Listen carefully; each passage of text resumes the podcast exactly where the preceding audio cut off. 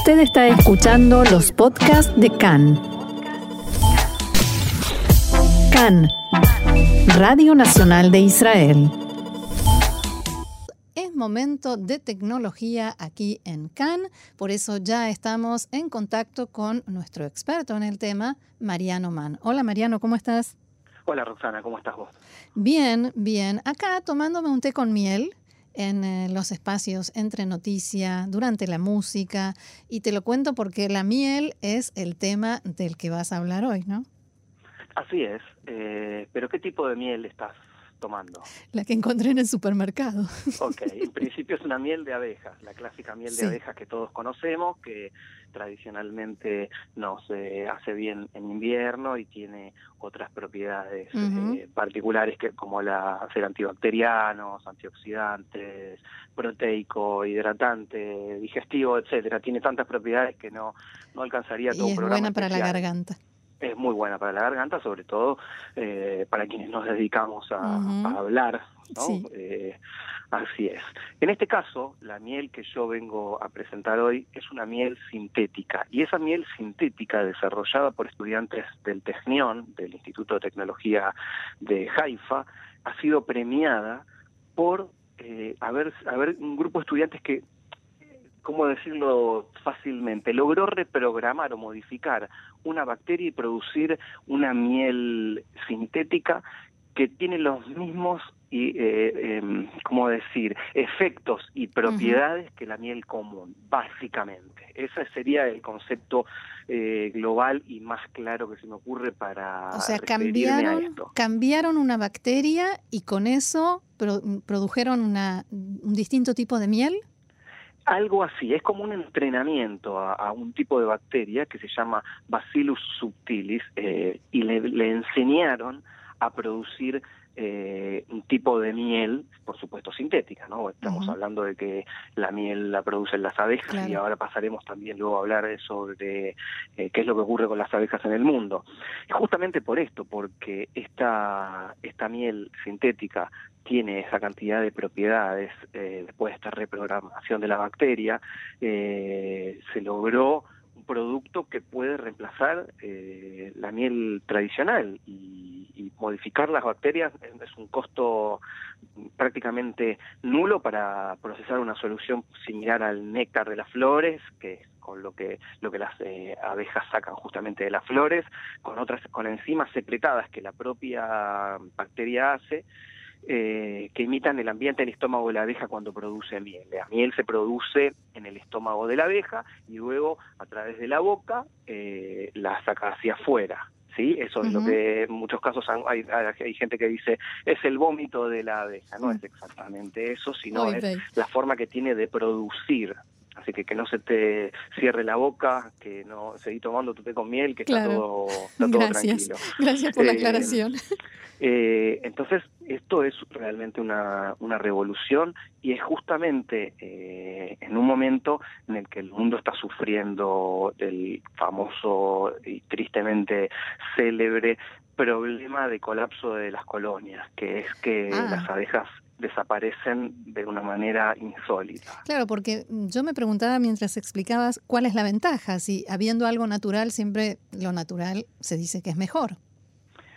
Lamentablemente lo natural eh, comienza a extinguirse por, mm, el, por el abuso y el mal uso de, del ser humano. Esto ocurre no solo con las abejas, sino que si podemos hacer una síntesis de lo que está ocurriendo hoy en el drama australiano de los incendios con 480 millones de animales muertos, eso no se debe a un fósforo o a una fogata que también sería culpa del ser humano, sino al calentamiento global que, bueno, eh, debería estar mucho más en la agenda que lo que está y las acciones deberían ser muchísimo más eh, determinantes que, planteos eh, teóricos. En el caso de las abejas, este trastorno produce que eh, un, problema aún mayor que la producción de miel, porque ¿cuánto usamos de miel nosotros en, la cotidianeidad? Un poco. Un té con miel, un caramelo de miel, quizás algo de propóleo, en, Una torta personas que necesitan energía jalea real no es un producto que sí debería ser un producto de consumo eh, casi obligatorio, digamos, pero eh, no es masivo, no es como eh, el pan o, la leche. O, la leche, por ejemplo. El problema es que al, extinguirse las abejas se ponen en riesgo los cultivos, porque la abeja ah. melífera es el principal polinizador en la agricultura. Entonces, esto, si no se encuentra una solución pronta y, este problema que tienen las abejas eh, no se debe exclusivamente al ser humano, sí en parte por cosechas modificadas de forma genética o monocultivos eh, que no, le dan a la abeja la distancia para poder polinizar eh, otras plantaciones, pero sino también por enfermedades propias de la abeja. No es la primera vez que ocurre de acuerdo a, bitácoras y, y libros que explican este fenómeno en la apicultura, pero sí es muy dramático lo que está ocurriendo desde hace 15 años en, el mundo. Entonces el mundo que nosotros estamos arruinando debería estar preparándose para eh, situaciones como esta. claro, para compensar, para compensar todo lo que nos va a faltar. Exactamente. Bueno, una, una de estas soluciones es la que este equipo de estudiantes eh, desarrolló, que es este tipo de, miel y que fue premiada ni más ni menos que en una competencia internacional eh, inventada, patrocinada y llevada a cabo por el MIT, el Instituto de Tecnología de Massachusetts, que es el más importante del mundo en su rama. Y más allá de, la invención, de haber encontrado la, fórmula, digamos, ¿en qué situación está el invento? ¿Se puede usar? Eh, ¿Ya se conoce en algún otro lugar? Bueno, esto al ser, eh, al requerirse una para participar en la competencia, al requerirse que sea a través de una empresa, eh, la competencia del iGym se llama, exige la creación de una empresa comercial real que exista. De esta manera el Technion creó eh, la propia empresa con el nombre de, la compañía llamado Be Free, o sea, libre de abejas, como mm. que es una miel que no hace falta. No, no se necesitan las abejas. Exactamente. A partir de eso, de allí a la comercialización, hay todavía un trecho largo. De, todas maneras, no tenemos que preocuparnos que mañana no va a haber más abejas. Mm. No dejar de preocuparnos de que dentro de 20 años podemos estar en problemas, pero no es que mañana eh, necesitaríamos eh, esta miel, justamente por no ser tampoco un un producto de, primer consumo, de, consumo cotidiano.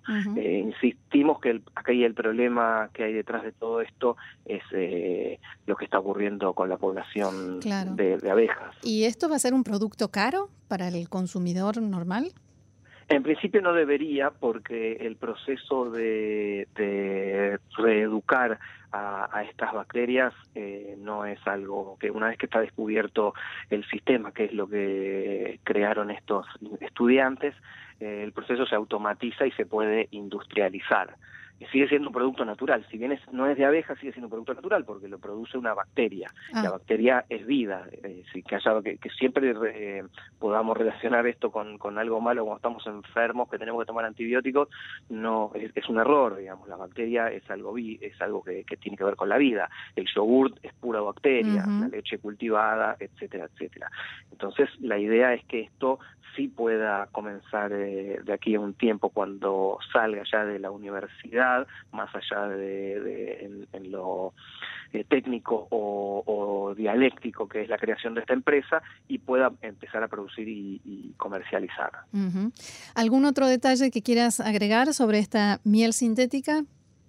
Eh, justamente lo que más importa aquí es que emula las propiedades de la la miel producida por la abeja y no solamente en sabor, sino en todo lo que tiene que ver con los beneficios para la salud, porque, eh, insistimos, la miel es eh, una es un regalo de la naturaleza mm. producido por, por un insecto contra con todo lo la fobia que le tiene la gente a los insectos.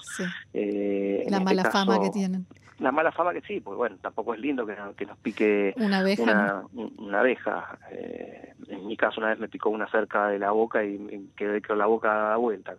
Eh, no es lindo, no. no. le había ido a robar la miel, pero bueno.